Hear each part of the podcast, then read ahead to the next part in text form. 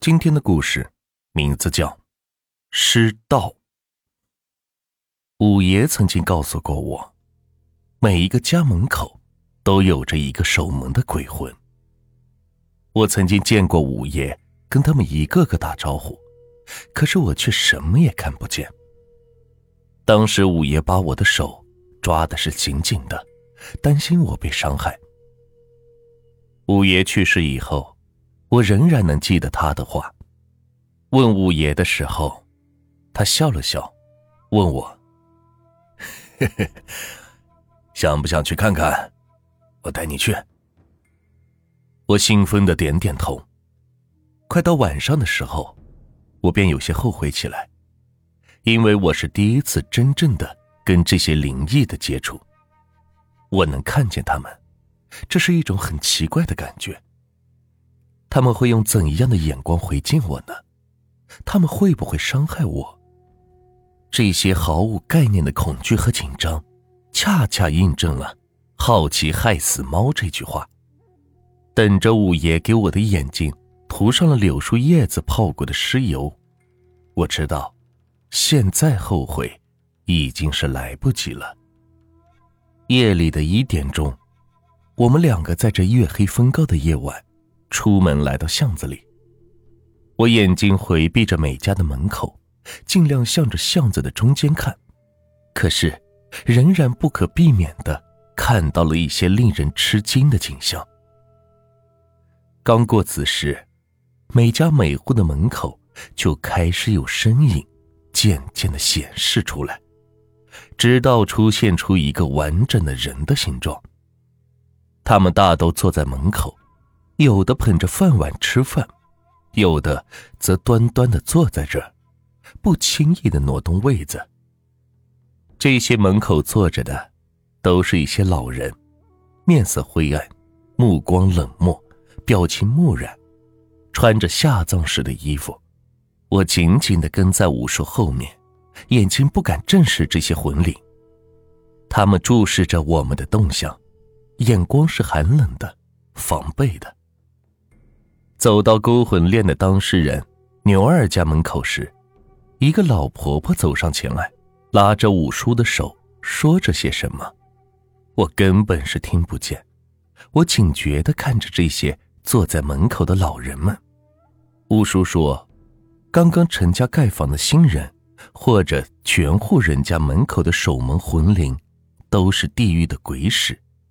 这些鬼使以咱们现在的法力。”是看不见的，只有五爷曾经看见过。五爷说，他还和这些鬼使们喝过酒，请他们吃过煮鸡蛋。我们走了一圈，果然如五爷所说，每个人家门口都有一个守门的魂灵。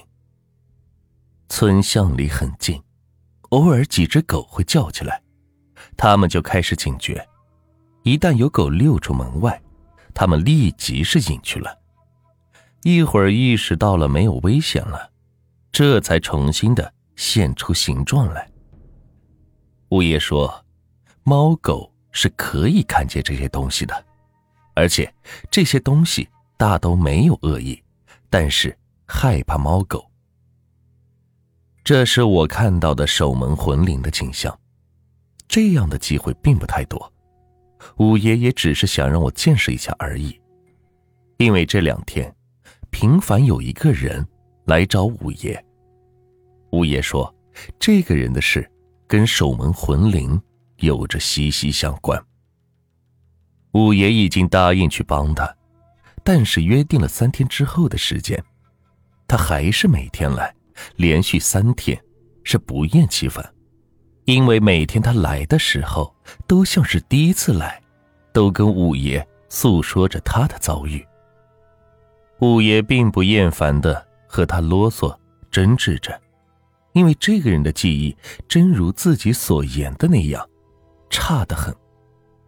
这个人叫做史一胜，外号失忆症。他在一家建筑公司做建筑设计。是建筑行业比较有名的设计师，虽然这个人其他事情容易忘，但是在专业方面确实记忆深刻。几十年前的一个设计，他能记住每一个细节。据说某大媒体的办公大楼就是出自史一胜的设计。该大楼气势磅礴，就像女人的文胸一样。要命的是，这个人记忆力太差，忘记设计时候一定要保密的原则。第二天就用这个设计参加印发了自己出版的建筑专著，题目就叫做《内衣与建筑》。一时间是舆论哗然，他的公司也是很狼狈。但是由于这个人确实有设计天赋，辞退不得，所以派他来到这个山村，专门负责设计山村的别墅，也因此引发了一个令人唏嘘的人伦惨剧。史医生设计的一整套别墅建筑方案已经获得通过。对方已经把所有的费用的支票都给了他，这实在是最不适合的人选。但是对方并不知道这个人有健忘的毛病，于是，在公司要求史医生将支票汇回公司的时候，他的支票找不见了。当初为了他工作方便，建筑公司把他们一家安排在山里的一栋楼里面居住。史医生和一个九岁的儿子。史医生怀疑儿子将支票给弄丢了，因为除了儿子，再没有其他人可疑了。记忆力差的人根本不觉得，甚至不知道自己的记忆力有问题，而史医生也是这样。他记得自己将支票压在床单的底下，于是严加拷问刚刚九岁的儿子，儿子没有拿，当然是不承认。史一胜于是将儿子是狠狠的打了一顿。这孩子也有骨气，第二天一早就跑出去了。史一胜出去找了一天是没有结果，等儿子回来的时候，已经是第二天中午了。那孩子是老乡送回来的，刚刚从池塘里捞出来，浑身湿透，已经死去多时了。史医生非常后悔。自己当时太冲动，可是再怎么后悔也不能挽回孩子的性命。于是史医生只好在后山挖了一个墓坑，埋葬了儿子。当天晚上，史医生喝了很多的酒，趴在桌子上就睡着了。迷迷糊糊的听见儿子在叫他，他答应着四处看时，发现儿子浑身肿胀的飘在池塘里。对着他笑。爸爸，快来吧，我很冷，给我拿衣服来。当时他就吓醒了。等他起来准备去儿子的房间看看时，里边的情景让他是大吃一惊。儿子正躺在床上，就跟睡着了一样。他顾不得害怕，赶紧将孩子的尸体是抱回墓地，重新埋葬。可是到了墓地，他却发现墓地是完好无损，根本是没有人动过。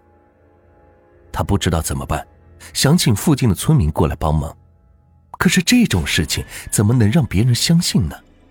而且这是自己的儿子的墓地啊，又怎么能让别人任意挖掘呢？